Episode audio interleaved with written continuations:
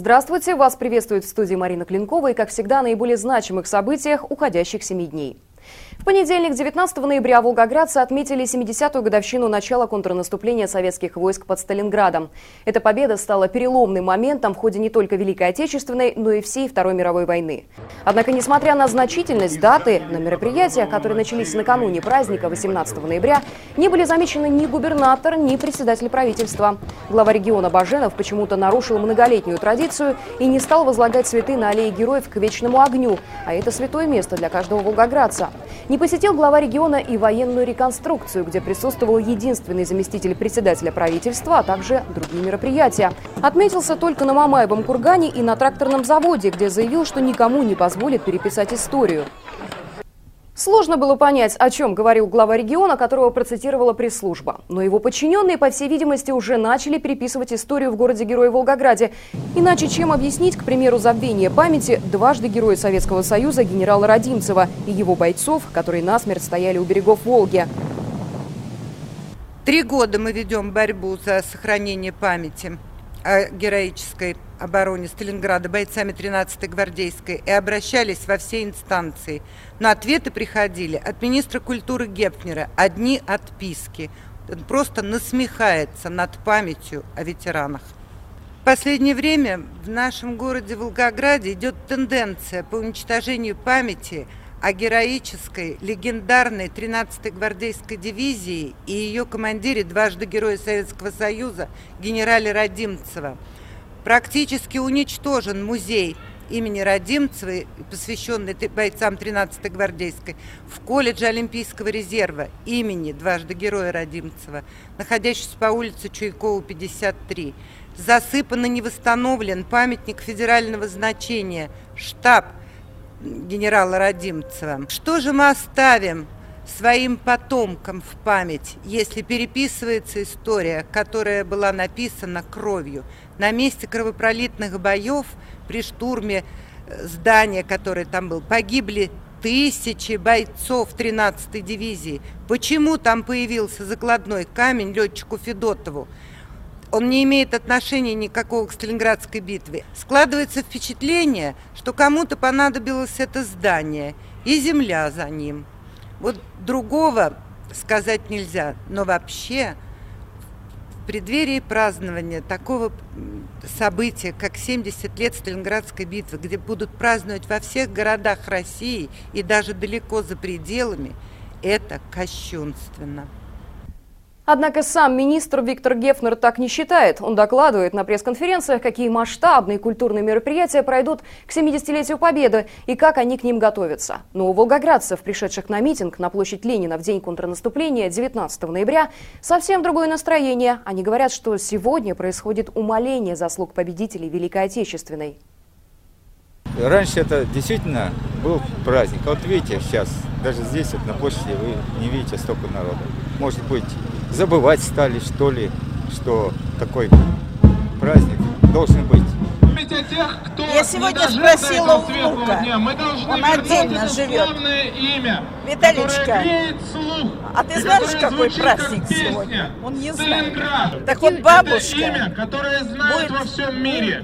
устранять эту причину. Стоит. Давайте все... Раньше было праздник, это праздник, это сейчас что изменилось? Сейчас смотришь, люди... Сейчас все на деньги пошло. Потому что идеологии никакой нет. Она поменялась такая. Свобода.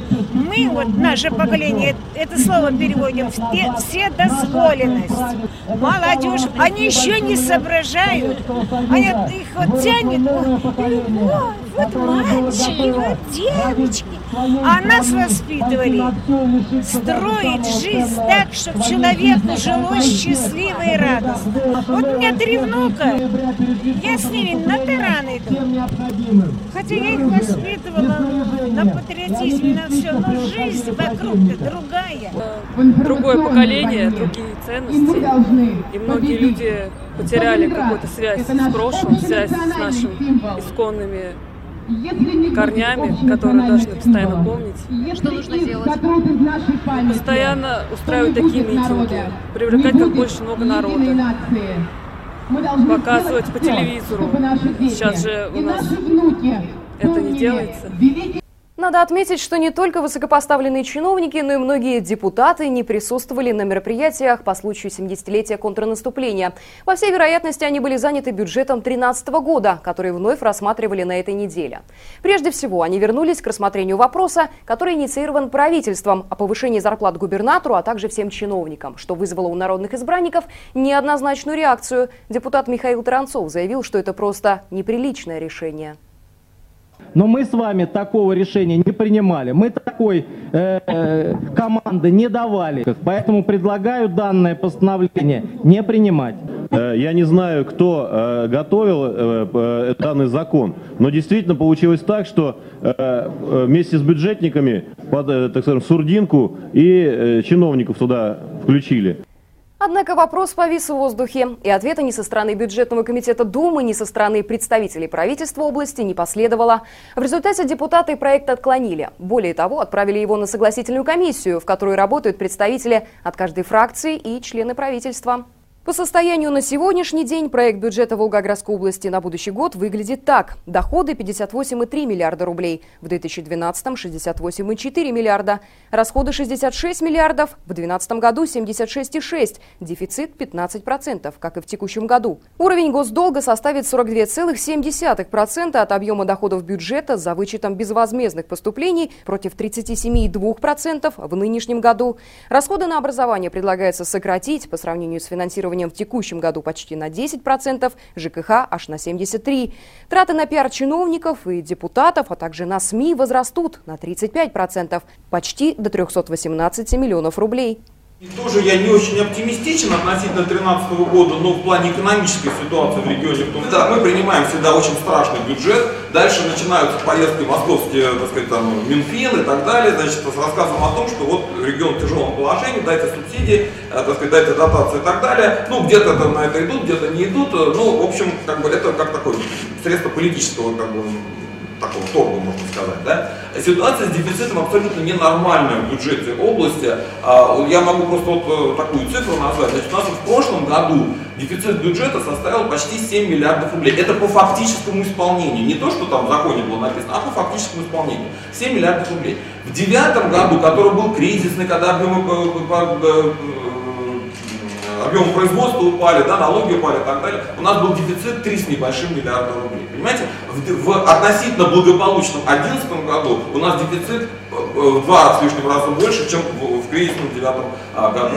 А в текущем году, в 2012 году, мы за полгода уже имеем дефицит 3 миллиарда рублей, то есть мы хорошими темпами идем к результату прошлого года. Э, естественно, дальше возникает вопрос, что надо эти деньги где-то брать, область занимает деньги. Нам пока занимают, дают в долг деньги, и, ну, там, и у банков э, регион занимает, берет кредиты, и облигации свои выпускает. Вот. Э, пока все это, так сказать, нормально, так сказать, старые долги рефинансируются и так далее, но действительно вот эта долговая нагрузка нас увеличивается, серьезным образом увеличивается. У нас вот последние цифры, по-моему, на 1 октября, да, я видел, значит, на 1 октября у нас э, долг э, бюджета 21 миллиард рублей, при том, что на конец прошлого года это было 16 миллиардов рублей, а еще 2-3 года назад это было еще там в 3 или в 4 раза цифры меньше. То есть долг растет, но тут чудес не бывает. Да? Если мы расходуем больше, чем получаем каждый год, надо занимать, естественно, задолженность увеличивать. Э, по доходам мы приближаемся к цифре 30%, то есть размер долга, долга отнесенных доходам нашего бюджета составит, ну, приближаемся уже к этой цифре, где-то 30%. Я могу сказать, что в Астраханской области эта цифра 50%. Но не надо нам себя успокаивать, да, и говорить о том, что, а, ну там раз можно 50, значит мы можем там в два раза больше, потому что после того, как Астрахань, а, так сказать, вот вышла на уровень там 40-50% э, долг относительно доходов, они вынуждены были вот здесь уже в экстренном порядке секвестировать все свои расходы, потому что уже Министерство финансов Российской Федерации уже, ну, как бы обращало внимание на то, что это ненормально абсолютно ситуация, регион так не, не может долго в такой ситуации а, функционировать. Но то, что нужно уже сейчас начинать, а, так сказать, думать о том, а, ну, извините, но вот все-таки нужно думать, конечно, о сокращении расходов. Резко негативное отношение продемонстрировали народные избранники по принятию законодательной инициативы, внесенной в Думу губернатором Баженовым. Он предложил повысить ставки транспортного налога на 15%.